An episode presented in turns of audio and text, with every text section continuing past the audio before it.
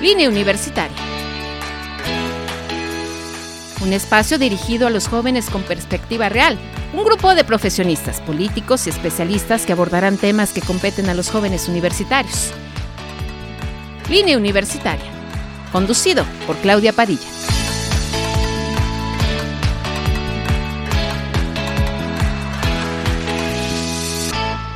Nos encontramos en nueva cuenta en línea universitaria, solamente, solamente para ti.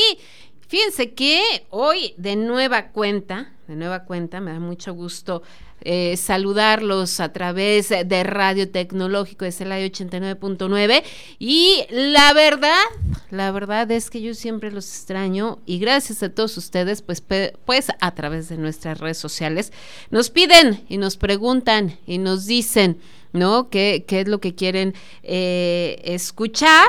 Y temas que realmente son relevantes y no solamente en temas eh, eh, políticos o en temas culturales, sino también en cuestiones en cuestiones de, de enfermedades y todo lo que nos pasa, y por eso siempre nos da mucho gusto tener invitadasas, invitadas a la doctora María José Martínez. ¿Cómo estás, doctora?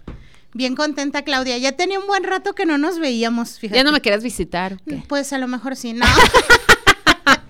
No, ¿sabes qué? Como que yo creo que de repente pasa mucho, o sea que tenemos temporaditas así donde nos saturamos de cosas, ¿no? Exacto. Entonces yo creo que ahorita afortunadamente va funcionando muy bien el consultorio. Qué bueno. Entonces, este, y en el trabajo, pues ya sabes, o sea, en hospitales públicos siempre hay un buen de trabajo.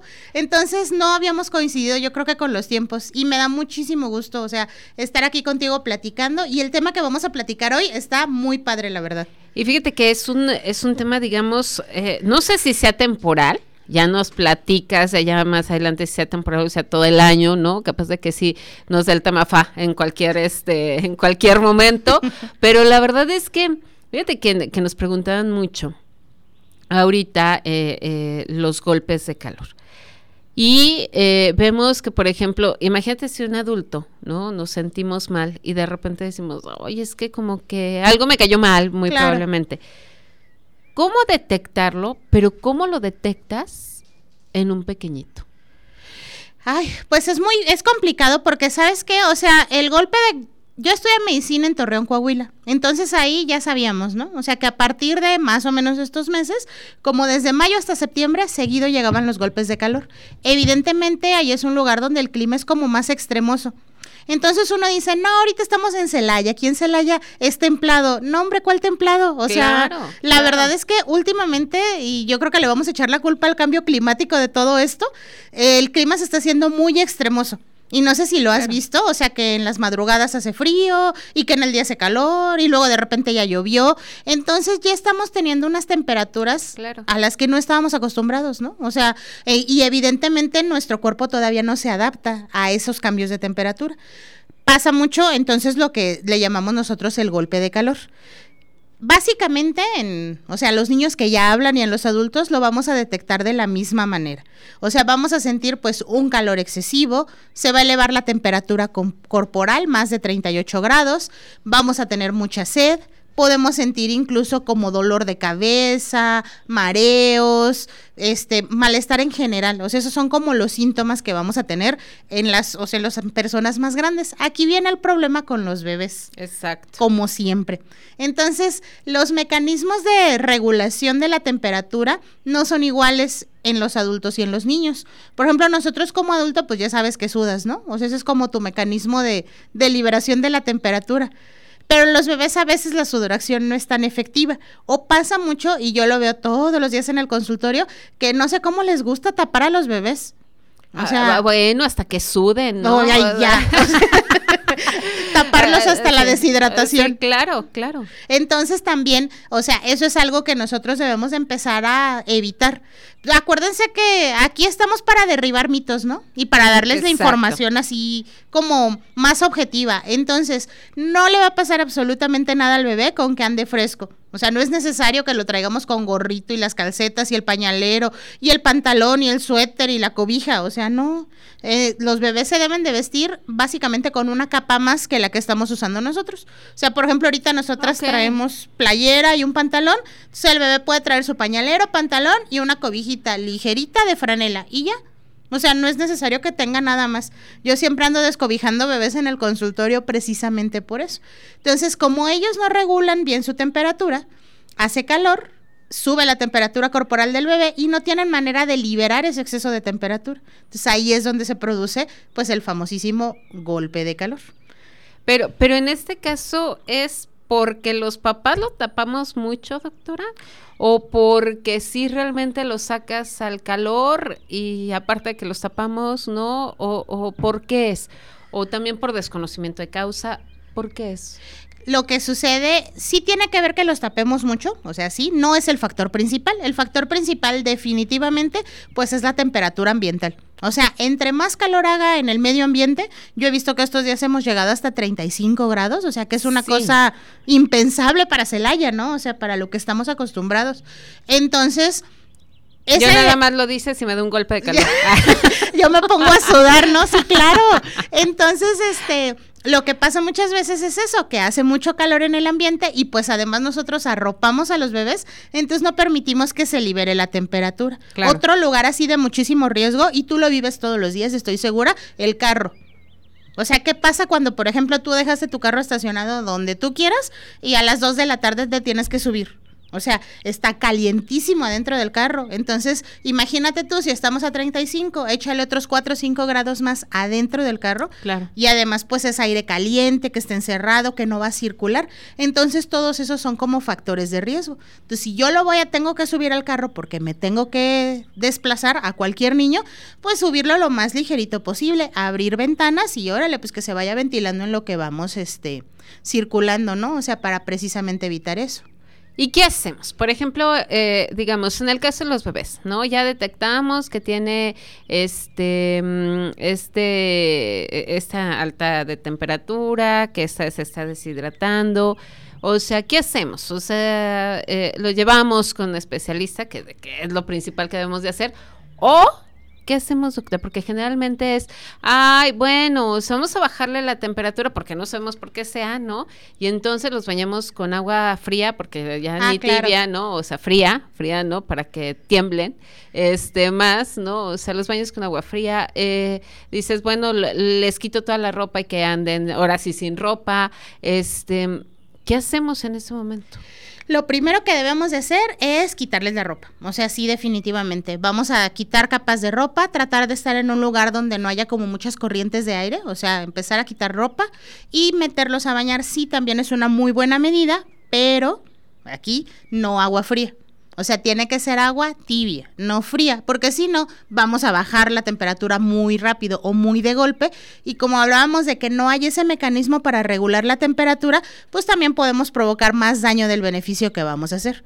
Entonces, aquí en este caso, o sea, yo sí no les recomiendo que le demos medicamento. Eh, eso Es así. o sea, sabía que era tu siguiente pregunta. Ay, sí, ya, ya me está leyendo la mente, ya, ya me lo voy a tapar, doctora. Oye, pues es que es una habilidad del pediatra, es ir conociendo a, las personas, ¿no? Sí, de hecho. Entonces, este, sí, o sea, medicamentos en este caso, la verdad es que no los recomendamos, porque pues al final de cuentas el problema es básicamente un problema de elevación de temperatura, entonces bajando la temperatura debe de ser suficiente, o sea, con el bañito con quitarle la ropa y lo más importante, hidratación, porque también pasa mucho eso, que no estamos acostumbrados ni nosotros ni los niños a tomar suficiente agua. ¿Y, y cómo, cómo sabría o cómo sabrían las personas que ahorita nos están escuchando la diferencia entre un golpe de calor a que el niño tiene otra enfermedad? Es decir, les da temperatura porque a lo mejor traen una infeccióncita o ese tipo de cuestiones. ¿Cómo ves la diferencia entre una cosa y otra? La diferencia entre un golpe de calor y una enfermedad es lo súbito del cuadro. O sea, haz de cuenta, es un niño que de repente está bien, que andaba jugando fútbol, que andaba corriendo, que se quedó un rato en el carro y que de repente empieza con la fiebre, así sin ningún otro síntoma. Y que antes estaba bien, o sea, comiendo y pues sin moquitos, sin nada básicamente. Esa es la principal diferencia. La segunda diferencia es que en el caso del golpe de calor bajamos la temperatura y el niño regresa a la normalidad. O sea, igual, anda jugando, anda comiendo, no le duele nada. Y en el caso de una infección ya no, o sea, va a ser una temperatura que sí la vamos a poder bajar de la misma manera, o sea, con un bañito, pero que va a estar el niño enfermo, va a estar muy llorón, no va a querer comer y la temperatura va a estar bajando y subiendo. O sea, en el golpe de calor no pasa eso. En el golpe de calor nada más cuando da el golpe de calor, sube la temperatura y después se quita y ya. O sea, entonces es, es como fácil diferenciar, sobre todo cuando pensamos qué es lo que estuvimos haciendo antes de que diera la fiebre. O sea, es como, eh, yo sé que es difícil pedir esto, pues, pero a lo mejor analizar de una manera un poquito más fría o en retrospectiva qué es lo que estuvo pasando con nuestro niño en ese momento. Entonces sí es este relativamente fácil de diferenciar.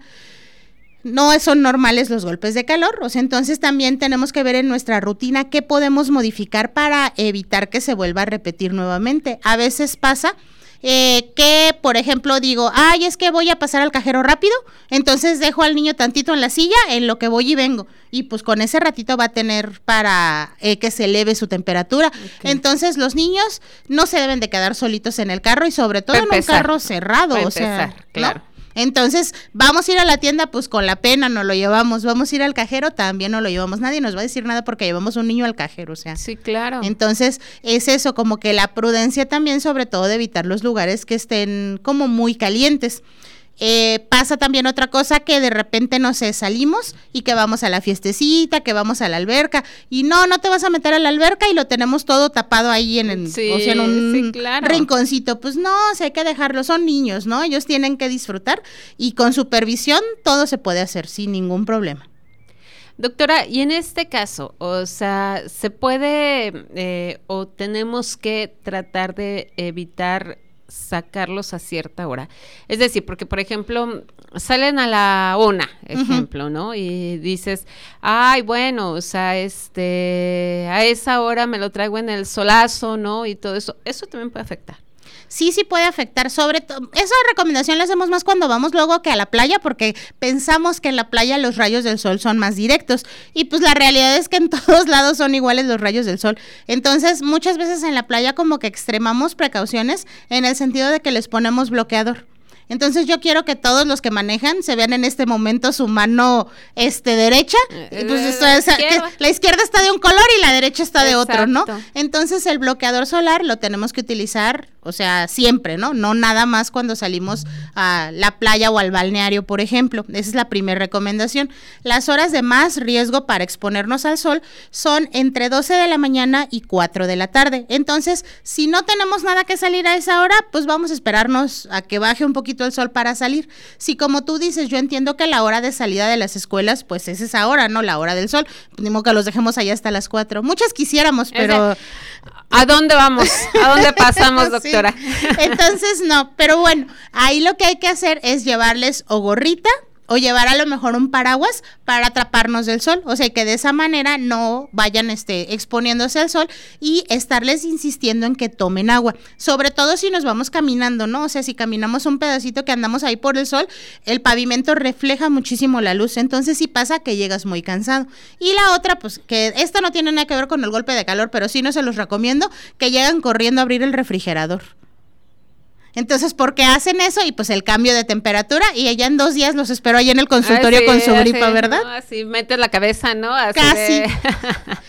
Oye, doctora, fíjate que eh, entre lo que leíamos en las redes sociales y ese tipo de cuestiones es un golpe de calor mal cuidado, digamos así, porque por eso lo estamos hablando, un golpe de calor mal cuidado, sí puede llevar a la muerte. Sí, sí, sí puede llevar a la muerte. O sea, si vemos que se eleva la... Hay dos clases, o sea, hay una clasificación del golpe de calor, ¿no? Que es el golpe de calor leve y moderado o severo. Entonces, son así básicamente dos porque es la única que tenemos. Entonces, el golpe de calor leve es cuando apenas está empezando a elevarse la temperatura, que llega a los 38, 38.5 cuando mucho. El golpe de calor moderado es cuando ya tenemos arriba de 38.5. Hay pacientes que llegan hasta los 40 grados de mm. Entonces, elevándose, o sea, elevarse más de 39 la temperatura sí es de riesgo, sobre todo los niños pequeños, porque toda esa elevación de temperatura puede llegar a provocar convulsiones y evidentemente pues también la muerte, ¿no? Entonces sí es importante controlar la temperatura. Con esto no pretendo asustar a nadie, ¿no? O sea, no se trata de que no se trata de que nos asustemos y de que ay, tiene fiebre y pues ya tenemos que hacer algo. O sea, más bien es estar al pendiente. Si vemos que ya hicimos lo de quitarle la ropita, lo de meterlo a bañar y lo de que no podemos quitar bajar la temperatura o incluso sigue subiendo la temperatura, ahí el siguiente paso pues urgencias de un hospital, o sea, así, para que este, se hagan otro tipo de medidas para bajar la temperatura, ¿no? Ya si incluso hay casos que luego se llega a poner a lo mejor suerito, o sea, frío, o se hacen lavados gástricos o así con suerito frío para bajar la temperatura. En el caso de los golpes de calor severos, porque este cuando se eleva mucho la temperatura, sobre todo a nivel cerebral, sí hay como mucho riesgo de convulsiones. Eh, ¿Y si en este caso solamente se da en temporada de calor, doctora, o se da todo el año? Pues sí. es que ahorita, es que ahorita ya las temporadas no las tenemos definidas, ¿no? O sea, era lo que precisamente ayer estaba platicando con unos pacientes en el consultorio de que yo les digo, pues es que yo ahorita yo esperaba ver puras diarreas y no, o sea, sigo viendo gripas. Entonces ya no es, ya no existe eso de que hay temporada de gripas y temporada de diarreas, o sea, ya es todo el año. Entonces, el riesgo... perdón, perdón, pero déjate, te interrumpo. ¿Por qué temporada de diarreas? ¿También por el calor? Sí, por, el calor. Cuando empiezan a cuando empieza a hacer calor, empiezan las diarreas. O sea, por sobre todo por el riesgo tenemos como muchos problemas luego con el manejo de los alimentos. Claro. ¿Sí? Entonces, este, cuando se deja mucho tiempo en el sol, en el calor, los alimentos empiezan a descomponer. Esa descomposición genera toxinas y bacterias que nos ocasionan muchas veces los malestares, este, estomacales. Entonces pasa mucho luego las diarreas de fiestas. O sea, que vas a la fiesta y que te comes el arroz y las carnitas y el mole bien rico y pues al eh. día siguiente este andas sufriendo un poquito, ¿no? Entonces, o sea, sí la eh, tradicionalmente la temporada de calor la conocíamos como temporada de diarreas. Entonces, por eso precisamente, porque es más frecuente que se produzcan infecciones estomacales en esta temporada y las respiratorias era más frecuente que se produjeran pues en invierno, que es cuando hace frío, ¿no? Y cuando estamos todos encerrados juntos pegándonos los virus. Entonces ahorita ya no existe eso. El riesgo de golpe de calor se va a incrementar sobre todo arriba de los 33, 35 grados de temperatura ambiental. O sea, porque ahí es donde de repente como que empiezan a fallar los mecanismos de regulación de la temperatura. Ahora, no está bien, sí, sé que, eh, bueno, pues recordarles que no está bien, doctor, que, por ejemplo, eso de, le voy a dar un paracetamol, le voy a dar este, o, o sí lo podemos hacer o no. En este programa nunca recomendamos medicamentos. Exacto, exacto. Entonces sí, no, o sea, la realidad es que hay que tratar de no automedicar, porque, y es que, ¿sabes qué? Mm, las dosis en los niños son complicadas. O sea, y digo, y son complicadas incluso para mis compañeros médicos generales, porque muchas veces pasa o que calculamos de más o que calculamos de menos, ¿no? Entonces, si calculamos de menos, pues no le voy a quitar el síntoma. y voy a decir, es que el paracetamol no le hace, ¿no? Sí, le voy a dar tres pastillas. Le voy a dar tres pastillas porque no le hace, pues no. Eso, eso, digamos que lo bueno sería eso, que calculáramos de menos. Pero el riesgo viene cuando calculamos de más, porque podemos producir una intoxicación. Claro. Y entonces ponle tú el golpe de calor y luego una intoxicación por paracetamol o por ibuprofeno, pues no, o sea, no tiene que, caso, que generalmente las mamás tenemos como en el chip este el metamisol también, ¿no? Ah, el sí. ibuprofeno, el el, eh, el temprano, o sea, bueno, que es paracetamol, ya di el golazo aquí.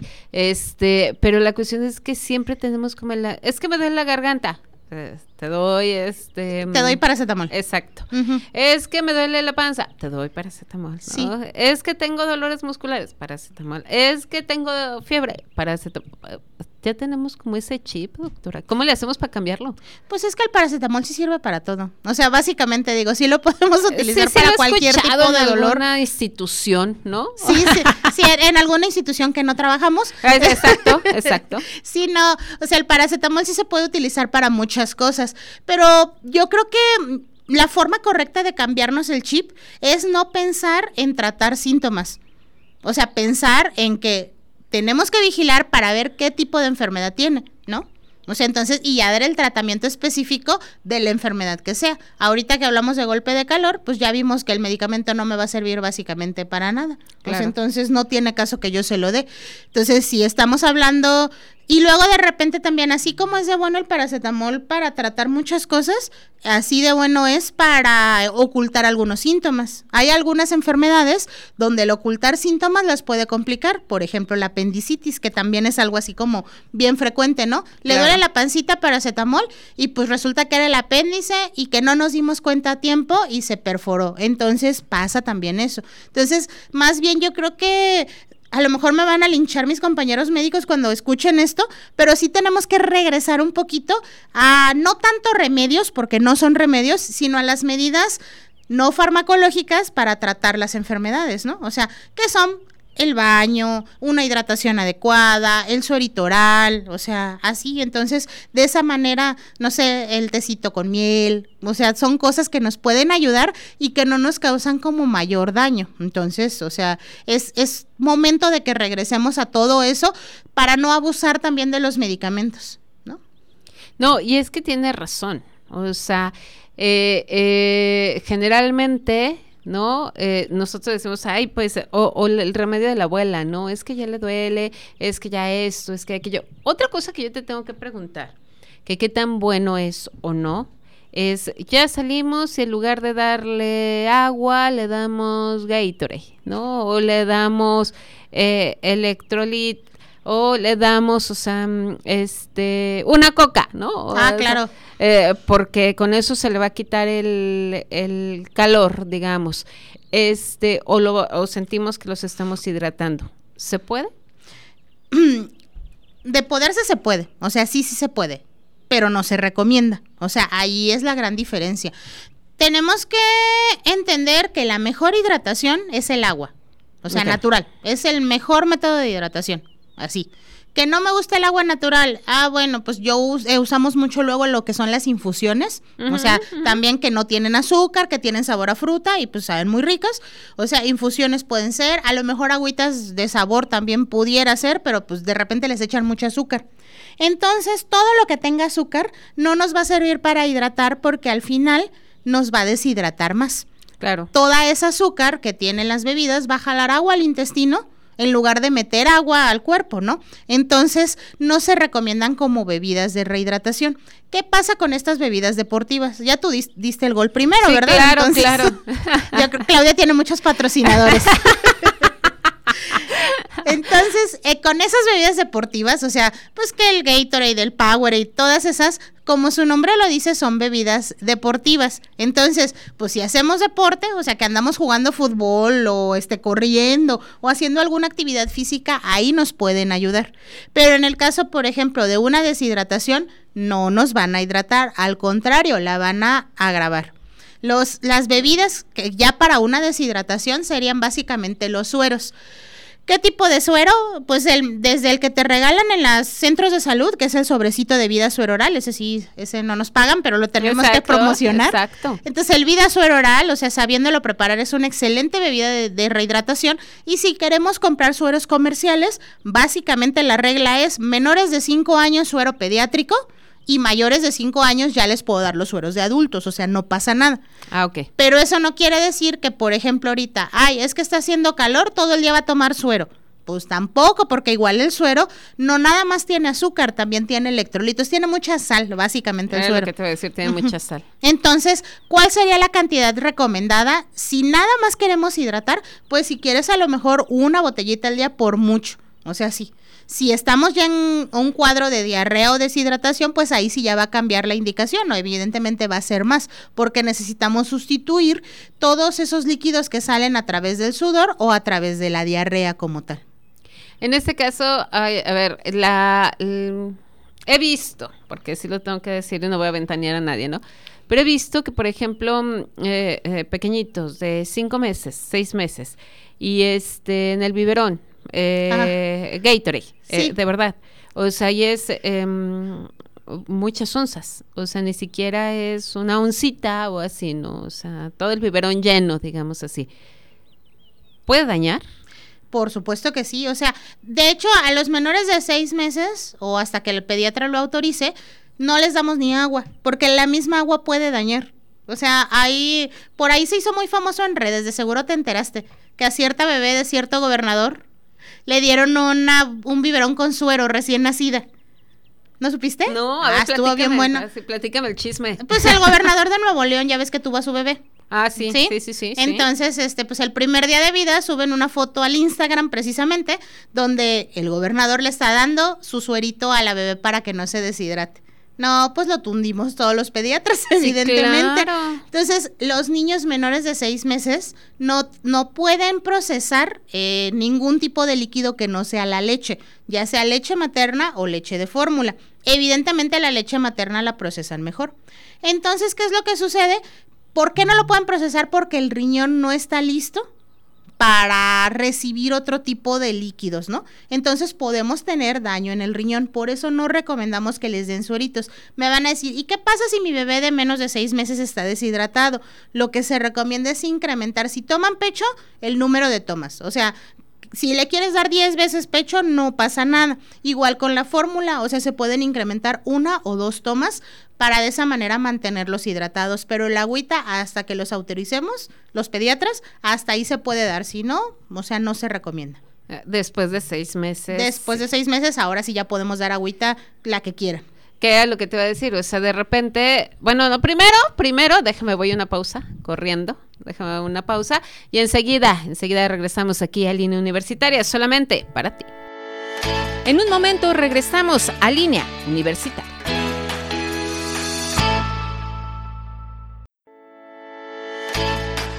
Ya estamos de regreso en Línea Universitaria. Ya estamos de regreso, la doctora y yo estamos echando chisme, ¿no? Chisme. Como que debe de ser. Sí, sí, pero no les podemos decir de qué, ¿no? Este, ya después les platicaremos. Doctora, fíjate que algo que te quería eh, o que te quiero preguntar es el hecho de que a lo mejor, mm, ¿qué hacemos los, los papás, no? También. Para que mi hijo no le dé calor o ya trae mucho calor, eso que te- a lo mejor iba de la mano con lo que decías el refri. Le voy a poner 1500 hielos a, a su bebida, ¿no? O sea, ¿eso también es permitido? O, o, o no? ¿O si se refrescan con esto? Pues es que tampoco se trata como que de torturarnos, ¿no? O sea, digo, no, es que se hace un buen de calor. Entonces yo los entiendo completamente porque yo, yo soy esa persona que le pone mil hielos a su bebida. Sí, claro. Entonces, no nos hace daño consumir bebidas frías. Lo que nos hace daño es el cambio brusco de temperatura. O sea, nada más. Por ejemplo, que yo vengo de la ca que estoy jugando fútbol y que ahí sí me tomo mi bebida fría, pues evidentemente me va a hacer daño porque estoy bajando la temperatura de golpe. Entonces, si estamos en casa, estamos descansando y decimos, ay, pues me voy a tomar mi bebida fría, no pasa absolutamente nada. Y a esto, y de aquí me voy a brincar a otra, que también Échale, estoy échale. segura que te estoy leyendo en la mente, el aire acondicionado. El- eh, sí, era lo que iba. O, o El ventilador. el ventilador. Sí, sí, o sea, también es un tema como muy frecuente, sobre todo con los bebés, o sea, como que yo no sé por qué les tenemos miedo a los bebés, ¿no? ¿No te, no te pasa? O sea, Eh, que la de verdad repente yo sí, yo, yo sí recuerdo que eh, yo o no- nosotros éramos muy cuidadosos con la niña. Sí, y eso claro. ahorita que dijiste hasta, hasta me dio como una pedrada. Bueno, no a mí, eh, eh, pero sí mm, a, a la niña la cubríamos muchísimo. Y te voy a decir por qué. Porque no, no, no nace sabiendo ser padre. Claro. Por eso, por eso la importancia de que estés aquí, ¿no? Porque de repente es, porque los, los papás te dicen, o los abuelitos, es que lo tienes que cubrir muchísimo, y es que si no lo cubres, que no sé qué. Y de repente ves al pobre niño, ¿no? Así todo rojo, sudado. sudando y todo eso, y dices, eh, pero, pero está bien, ¿no? O sea, porque no lo voy a y luego lo destapas y te das cuenta, ¿no? Que está completamente sudado Sí. y, y- y que a lo mejor le puede hacer daño. Sí, claro. O sea, pero nadie te dice, o sea, te dices, ay, bueno, pues, pues yo creo que es así. O cuando te dicen, te dicen así como de, no, sí. O sea, porque si no lo cubres, o sea... Se va a este, enfermar. o recuerdo otra cosa, digo, son mitos, porque te- tenemos que... eh, a los bebés los tienes que sacar eh, este, al sol. solearse, a- eh, ajá. porque si no, no mata gérmenes, ¿no? Sí, claro. O sea, eh, no, y fíjate que quiero resaltar este comentario que acabas de hacer. O sea, no nacemos sabiendo ser papás. Estoy completamente de acuerdo contigo. Y no tienes por qué aprender sola. O sea, y no tienes Claro. por qué hacerlo tú sola. Eso es importante también que lo sepas. O sea, para eso estamos los pediatras. Precisamente para todo ese tipo de dudas. Gran parte de la formación de la pediatría incluye todo lo que es puericultura, que es el cuidado y el desarrollo de los niños. Entonces, muchos pediatras estamos preparados para eso. Entonces, yo la verdad cuando doy las consultas del niño sano, siempre trato de tocar estos puntos, o sea, y de dar la confianza para que si hay alguna pregunta que a lo mejor a mí no se me había ocurrido, que me la hagan y dar todo este tipo de recomendaciones, o sea, porque tienes razón, o sea, tú dices, bueno, es que a mí mi mamá me dijo que este que yo tenía que tapar mucho a mi bebé o mi abuelita me dijo, y pues ella tuvo 15 hijos, ¿no? Entonces, pues algo debe de saber, ¿no? No, sí, claro. Entonces, no estoy haciendo menos la experiencia porque también la voz de la experiencia es muy valiosa, pero pues afortunadamente en la época en la que vivimos tenemos mucha información. Entonces yo creo que de repente nosotros como papás pecamos del exceso de información, que leemos aquí, que leemos acá, que leemos en todos lados. Entonces para eso es importante que tengas una relación de confianza con tu pediatra, para que de esa manera, este, pues vayamos orientando con lo que sí verdaderamente va a funcionar para tu bebé. O sea, lo de los ventiladores que decíamos, luego que no sabemos cómo dormir, exacto, o el aire acondicionado, que no sabemos cómo dormir. Y ahí estamos todos mal durmiendo porque tenemos un montón de calor, ¿no? O sea, porque en la habitación no se puede tener clima. Y en realidad no es así, o sea, sí podemos utilizar el aire acondicionado, sí podemos utilizar el ventilador, sí podemos dejar la ventana abierta, no pasa nada, o sea, nada más vamos a tener la precaución de que a mí lo que menos me gusta son las ventanas abiertas, porque luego en la madrugada hace mucho frío. Yo, pensé que se metía alguien, doctora. Yo dije, no. se, mete el, se mete el sereno, como dicen las abuelitas. este, no, pues se mete el frío. Entonces no podemos controlar mucho la temperatura. Entonces lo que yo sí les recomiendo es sí dejen la ventana abierta, pero en la madrugada a alguien le toca levantarse a cerrarla, o sea, ni modo. Ah, por instinto lo haces. ¿eh? Exacto. Entonces, este, el ventilador también sin problema lo podemos usar, solo que no le dé directo al bebé. O sea, lo ponemos hacia la pared para que circule el aire y de esa manera se refresque la habitación. El aire acondicionado sin problema lo podremos usar siempre y cuando no lo tengamos todo el tiempo en 16 grados, ¿no? O sea, porque sales y estamos a 25, 28 grados y entras al invierno ahí al cuarto, entonces no, hay que tenerlo en una temperatura agradable que más o menos esté entre 23 y 26 grados y así todos dormimos a gusto, o sea, tampoco se trata de sufrir. Eh, eso que acabas de decir, es decir, si, si se pone el aire acondicionado a 16, eh, porque entonces yo llegué toda calorada con el bebé, con los niños y pero de repente me vuelvo a salir al calorón, eso que estamos diciendo, 33, 34 grados, y me puede afectar, o por eso me puede dar un golpe de calor, o también es un mito.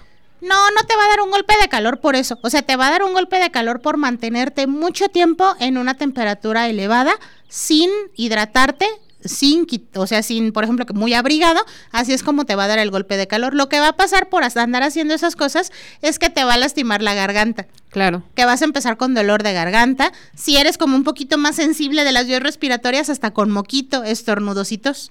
Entonces, no es que nos enfermemos porque hace frío, o sea, el frío no enferma. Lo que, lo que puede causar a lo mejor daño en nuestro sistema respiratorio son los cambios de temperatura. Entonces, eso es lo que sí, o sea, pues nos puede hacer un poquito de daño. Entonces, aquí prudencia, o sea, decimos, bueno, a 23 grados de verdad no está haciendo, no es calor, o sea, no está caliente la habitación. Entonces, si tenemos la posibilidad de tener clima o aire acondicionado, pues podemos tenerlo a esa temperatura sin mayor problema. ¿Cuál es un punto, eh, que digamos, un punto mm, medio donde todavía no nos podemos o no nos tendremos que preocupar? Es decir, te o los niños muy cubiertos o eh, eh, yo, yo, sé que también te, te ha, has ido a comunidades donde los niños no traen nada, ¿no? O sea, donde pueden estar en la calle eh, completamente desnudos o solamente con un calzoncito o, sin calzoncito y solamente con una playera, pero porque las mamás piensan que así los niños no se van a enfermar, a pesar, a pesar de que de repente tienen el moquito y ese tipo de cuestiones, ¿no? ¿Cuál es un punto medio? O los cubres mucho, o los cubres poco, o el cuerpo, por ejemplo, de los pequeñitos eh, eh, en las comunidades ya se acostumbró, o no, o sea, de decir, ay, este ya le dio, mm, ya no le va a dar ninguna enfermedad, ¿no? O, o, o eh, cuál es el punto medio que tendremos que tener las mamás, doctora. El punto medio que tenemos que, o sea, al final de cuentas, el mejor termostato de la familia es la mamá. ¿No? ¿No te pasaba? O sea, ay, ponte tu suéter, hace frío. O llévate la chamarra porque va a llover, ¿no? Y, llovía. Así decías, ay, mi mamá, todo lo sabe. yo le decía a mamá que siempre me echaba la sal. Sí. Ajá, sí, sí, porque te decía que iba a llover y llovía. Entonces, sí. no, no es cierto. Ajá. Entonces, la verdad es que ese es el mejor termostato. Entonces, ¿cuál es el punto medio? El punto medio es precisamente ese, o sea, como yo sienta la temperatura, si yo, por ejemplo, siento, en este momento, no sé, siento la temperatura agradable, ¿no? Entonces, en este momento yo te digo, ¿sabes qué? O sea, pues ahorita con que andemos así destapaditos sin suéter, no pasa nada. Entonces, cuando tengamos frío, ahí es donde nos vamos a tapar. ¿Qué es lo que yo les recomiendo siempre? Y este, a lo mejor mi esposo se va a acordar de mí en este momento porque dice que yo parezco húngara, que cargo todo. Entonces, es de eso es de lo que se trata, o sea, que estemos vistiendo con capas para poder quitar y poner ropa, porque como platicábamos hace ratito, o sea, lo que sucede con la temperatura es que es muy cambiante. En las mañanas hace frío, luego hace calor, luego vuelve a hacer frío, luego llueve y hace tierra. Entonces, tenemos que estar preparados como para todo clima. Entonces, si ponemos un pañalero de manga corta o una playerita de manga corta y traemos un suétercito que podemos poner y quitar, con eso es suficiente para los niños porque también los niños más grandes ya no se van a dejar, o sea, porque ellos ya también tienen su... sí, es así como de... Mm. Ellos también tienen como su percepción de la temperatura, entonces ahí también ya no se van a dejar, pero pues tú como mamá traes el suétercito aquí guardado y cuando veas que ya empieza como que con la naricilla el moquito, ahí ponérselo. En el caso de los niños este que, que son de comunidades y que a lo mejor sus mamás lo traen muy descubiertos y todo, tienes toda la razón, o sea, el cuerpo se adapta al final de cuentas, o sea, por porque esas son las condiciones en las que viven ellos. Entonces, de repente, si tú llegas y le quieres poner una cobija, un suéter, pues el niño no se va a dejar, o sea, porque le va a dar calor porque él ya no está acostumbrado a esa temperatura. Lo que hacemos con ese tipo de, o sea, con las personas de comunidades o las personas a lo mejor de escasos recursos, es solamente como enseñar datos de alarma, ¿no? O sea, para que acudan a la atención médica. Aquí me voy a aventar mi gol yo. O sea, el, sistema de salud de Guanajuato, la verdad es que es muy bueno. Entonces tenemos clínicas y tenemos centros de atención en casi todo el estado o en la mayor parte del estado. Entonces, todos los médicos de primer nivel están muy preparados para estos datos de alarma. Y es lo que hacemos, o sea, una labor de educación constante, digo, recordando el Día del Maestro ayer. Entonces también nosotros nos encargamos de eso, ¿no? De educar a la gente para cuándo nos va a llevar a los niños, cómo les vamos a dar tratamiento y dentro de ese mismo esquema de educación se incluyen también como las pláticas de prevención, ¿no? Que es lo que precisamente hacemos, o sea, donde les decimos, sabes que ahorita es invierno, pues hay que tratar de estar un poquito más cubiertos, ahorita hace calor, dejarlos más destapaditos, mantenerlos hidratados, o sea, el mejor consejo que les puedo dar ahorita pues es que siempre tengan suero en casa, porque nunca sabes cuándo se va a ofrecer, o sea, tanto para un niño como para un adulto. Del que se revuelve el, el sí, del suero oral. Sí, la verdad es que sí. Este, metiéndolo al refrigerador no sabe tan feo. Palabra clave, tan feo. Tan feo. Ah, eh, pues, quiere decir que no sabe tan rico. Sí, ¿no? no, o sea, la verdad es que ese es un dato indirecto de deshidratación. Cuando tú ves que un niño se toma el suero muy, muy rico, muy a gusto, dices, no, ese niño sí venía deshidratado. Pero no, o sea, la verdad es que es, nos puede incluso a nosotros ayudar, a lo mejor en algún momento que tengamos malestar y diarrea, el suerito nos ayuda bastante. Entonces, sin tratar de tener como en el botiquín de la casa, ese sí. Doctora, ¿la situación socioeconómica afecta también? Es decir, o sea, a, los niños con cierta em, situación socioeconómica, es decir, más baja o más alta, también se puede decir. Sí. ¿Les afecta? ¿Qué? Eh, eh, tener esta, mm, estos golpes de calor.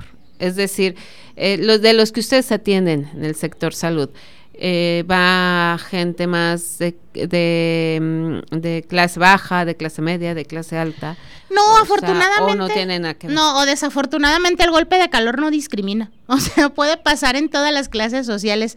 Sobre también, o sea, muchas veces pues por necesidad o por gusto, ¿no? O sea, pasa mucho luego en los eventos deportivos, cuando hacen eventos deportivos de las escuelas o que de repente, ay, pues que el partido de fútbol ahorita al mediodía, o sea, pasa mucho que llegan de todos lados, de todas las edades y de todos los estratos socioeconómicos, precisamente a buscar atención médica y el tratamiento es el mismo. O sea, básicamente de lo que se trata es de la prevención y de al menos acostumbrarnos pues a cubrirnos un poquito del sol. O sea, ya no es lo que era antes, ¿no? Que nosotros podíamos andar en el sol todo el día sin mayor problema. Ahorita ya desafortunadamente por todo el cambio climático, las condiciones ambientales también cambiaron mucho y la radiación ultravioleta pues también, o sea, es más intensa que antes. Y, tienes razón, porque por ejemplo, en alguna cuestión de juegos y de cuestiones deportivas, los niños se desmayan. Sí, y precisamente es por eso, o sea, porque como están tan emocionados jugando, que está bien pues, pero sí hay que recordarles hacer pausas para hidratación. Lo vimos mucho, este, no sé si les gusta el fútbol, o sea, en el la primera división hay ciertos equipos que hacen su pausa para hidratación. O sea, entonces, sobre todo cuando juegan en lugares así como Monterrey, Torreón, por allá, Ciudad Juárez, hacen la pausa para hidratación por esas condiciones climatológicas. Entonces, pues si los futbolistas, o sea, profesionales lo hacen, pues nosotros con mayor razón, ¿no? Porque a lo mejor no tenemos el mismo grado de resistencia física que ellos que son profesionales. Y eh, en este caso, eh, doctora, hay que recordarles, o sea, si ya vemos que a nuestro niño no se le baja la temperatura, este, como dices, entre más chiquitos más, más eh, llorones, claro. ¿no? O sea, ¿qué hacemos? O sea, es, este, ya ahora sí, ya nos vamos con un especialista, o desde un principio nos debimos haber ido con un especialista. Sí, podemos hacer las medidas así como básicas para bajar temperaturas. Si vemos que no cede, más que ir con un especialista, yo sugeriría luego ir al servicio de urgencias. Muchas veces los consultorios, o sea, me incluyo, no estamos equipados como para atender este tipo de urgencias. Entonces, en el área de urgencias de cualquier hospital, pues tienen camillas, tienen regaderas, tienen este sueritos para poder eh, intravenosos pues para poder hidratar a un a un bebé. Entonces, sí yo le sugeriría más como ubicar los servicios de urgencias más cercanos a su domicilio y sobre todo que sepan eso, o sea, que trabajan las 24 horas del día. O sea, no porque, bueno, de madrugada no les va a dar un golpe de calor, definitivamente. Claro. Pero, este, pero si requirieran la atención, ahí la van a tener disponible sin ningún problema. Y luego a veces los pediatras nos cotizamos, ¿no? O sea, nos gusta dormir. Claro. Entonces, este, pues sí, de repente es complicado que estás esperando la atención tratando de localizar a tu médico y en lugar de como hacer un beneficio, retrasas la atención médica, ¿no? Entonces, si de plano ves que no se puede bajar la temperatura, hay que ir al servicio de urgencias. ¿Y entre qué edades y qué edades, doctora? ¿Qué? Eh, eh, se da más el golpe de calor. El golpe de calor es, son más sensibles los menores de cuatro años, o sea, son así como más sensibles, pero es más frecuente en los niños en edad escolar, que son precisamente los que hacen todo este tipo de actividades deportivas en el sol. Entonces sí. Y luego tampoco se trata de que le digamos a los papás, no, no lo saques, no, no, no lo lleves. O sea, ya las recomendaciones que estás dando. Sí deben de llevar bloqueador. Sí. Sí deben de estar hidratados. Por supuesto. No con refresco. No, con agüita. Con agua. Este, no Gatorade, no nada de ese tipo de cuestiones porque eh, no les ayuda mucho. No. Comidas que, que, de, si, si sienten que el niño tiene un golpe de calor, entonces es, tienes que comer a fuerzas porque te tienes que, no. No, no, no, no. De, luego a lo mejor puede ser que sí la comida pudiera ayudar a refrescarse un poco, pero la verdad es que ni van a querer comer, o sea, porque van a andar así como, ay, bueno, otra, otro nombre del golpe de calor, ahorita antes de que se me olvide, pues es eso que dicen, andan insolados. Ah, sí. claro. Entonces también eso pasa mucho, entonces te duele la cabeza, andas todo cansado, luego a veces hasta los ojos rojos y pues ni hambre te da. O sea, entonces lo mejor es hidratación. En cuanto a alimentación no hay ninguna recomendación específica. O sea, si quieren comer, pues adelante. Nada más que no sea el caldito de res que era lo que te iba, era lo que te iba a decir. No hay que darle caldito de pollo para que se recupere, ¿no? hirviendo. no, no, no, no, no. Voy hirviendo, claro. Vamos a recordar las, las, las recomendaciones entonces. protegerse del sol, o sea, ya sea con gorras, playeras, sombrilla, lo que ustedes quieran, número uno. Número dos, uso de bloqueador solar, siempre que nos vayamos a exponer al sol. Tres, hay que llevar algo para hidratarnos. Aunque sepamos que es un evento deportivo y que van a tener bebidas, luego a veces, este, por ejemplo, nuestro niño no consume dulces y tienen puro jugo, pues no. O sea, mejor traten de llevarse siempre su botellita de agua eh, para mantenerlos hidratados y estarle recordando a los niños estar tomando agua. Si notan que de repente ya está muy cansado, que les refiere dolor de cabeza, entonces vamos a tomarnos un tiempo, tratar de llevarlo a la sombra y refrescarlo, quitándole un poquito de ropa. Incluso si se pudiera, o sea, pues meterlos a bañar un ratito, ¿no? Para que de esa manera se refresquen y prevenir el golpe de calor. Y pues sobre todo evitar la exposición al sol, como hablábamos, entre las 12 y las 4 de la tarde. Y eh, los niños pueden hacer actividades normales, eso sí. O sea, no es algo que nosotros podamos prever. Ah, claro, sí, sí, sí. Ellos pueden hacer actividades normales sin problemas. Sí, porque ya, ya generalmente ahorita ya con lo que estábamos diciendo, de, ojalá que los papás no vayan a decir, ¿no? Ahora ya no los saco, ahora ya no los llevo, ahora no. No, sí, llévenlos, son niños, tienen que divertirse, tienen que jugar, tienen que andar corriendo y llenarse de lodo, o sea, eso es parte de ser niño, ¿no? Entonces, acuérdense, piensen en cuando ustedes fueron niños y las cosas más bonitas de las que se acuerdan son todo ese tipo de cosas. Entonces, no vale la pena que se las limiten a sus niños, o sea, nada más, pues si sabes que ya anduviste corriendo y todo, pues toma agüita, ¿no? No pasa nada. Doctora, y ya, eh, bueno, no rapidísimo, todavía tenemos un poquito de tiempo, pero entonces me decías que en esta temporada de calor está la diarrea. ¿Qué otras enfermedades se pueden presentar? Este, en esta temporada de calor. Además de lo que ya hemos dicho, por supuesto. Pues en esta temporada de calor lo más frecuente son las infecciones diarreicas, o sea, es así como que lo del pan de cada día. Y sí de repente pasa, o sea, hace poquito hubo como un brote de rotavirus, este, precisamente por las infecciones diarreicas. Es lo más frecuente, o sea, básicamente en esta temporada de calor, ay, sí es cierto, la varicela le gusta mucho este surgir siempre. Hay brotecitos como en las escuelas. Entonces la recomendación con respecto a varicela sería este vacunas. O sea, sí, los de varicela, ya tenemos vacuna disponible. Desafortunadamente no está en el cuadro básico de vacunación, pero la pueden adquirir con algunos pediatras este, que la tienen disponible para la venta, entonces sí hay que vacunarlos. Este, pues el golpe de calor, como hablábamos, que fue el tema central del día de hoy. Y, yo sí te quisiera preguntar, digo, y la verdad es que eh, eh, ese es un tema que, que tendremos que tratar aparte, pero la epidemia de piojos. O sea, perdón, ya se me dio comezón, ¿no? Pues, eso no es tanto de calor, fíjate, puede ser en todo el año. O sea, sí, es más frecuente en calor porque pues evidentemente a los este piojos les gusta cuando hace calorcito, ¿no? Porque no se mueren tanto. Entonces sí, o sea, también, también la pediculosis es el nombre médico. Este, también es, es otra de temporada de calor.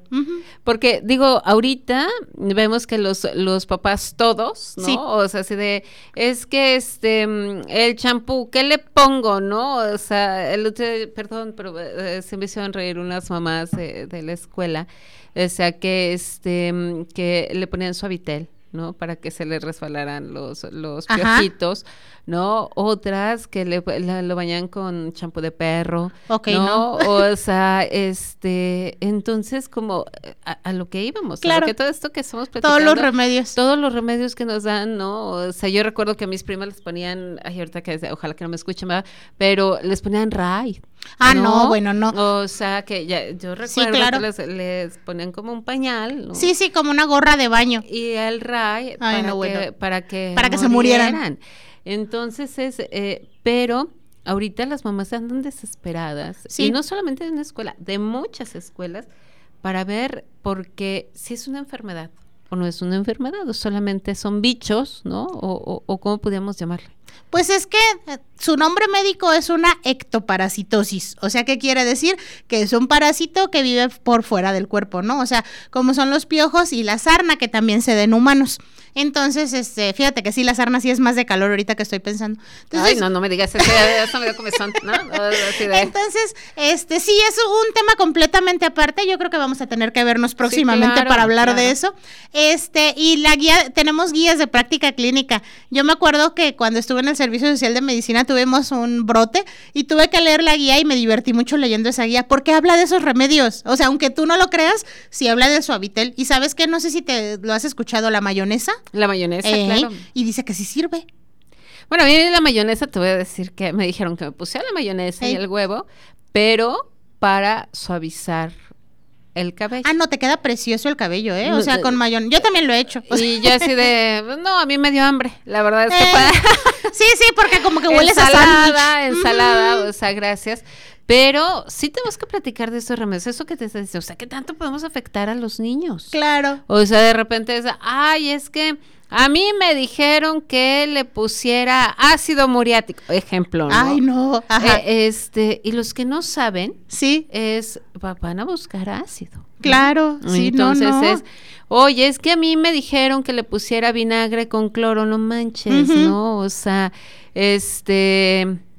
Entonces de todo eso tenemos que hablar. Yo te lo agradezco muchísimo, doctora. No, claro, por supuesto. Como siempre. Y tenemos que hablar de los mitos, de los mitos que hacemos los papás, de verdad, o sea, porque a veces son netamente mitos. Yo creo que si pudiéramos como abrir un canal, no sé, en la página de Facebook, Sí, claro, en la tuya o en la mía, que nos compartan esos mitos y dedicamos un programa completito a hablar de Sí, mitos de, de los piojos. Mitos de los piojos, sí, o sea, ¿qué hacer? Póngale caca de vaca, ¿no? ¡Ay, no! Pobre niño. Ah, sí. o sea, la comezón y luego todavía el No, no, olor a... no, No, no, bueno. eh, no se le van a morir. No, no, no. Doctora, muchas gracias. No, gracias, gracias. Nosotros ya nos tenemos que despedir aquí a Línea Universitaria solamente para ti. Nos escuchamos la próxima. Nos vemos. Esto fue Línea Universitaria. Acompáñanos en nuestro próximo episodio a través del 89.9 de frecuencia modulada, Radio Tecnológico de Celaya, el sonido educativo y cultural de la radio.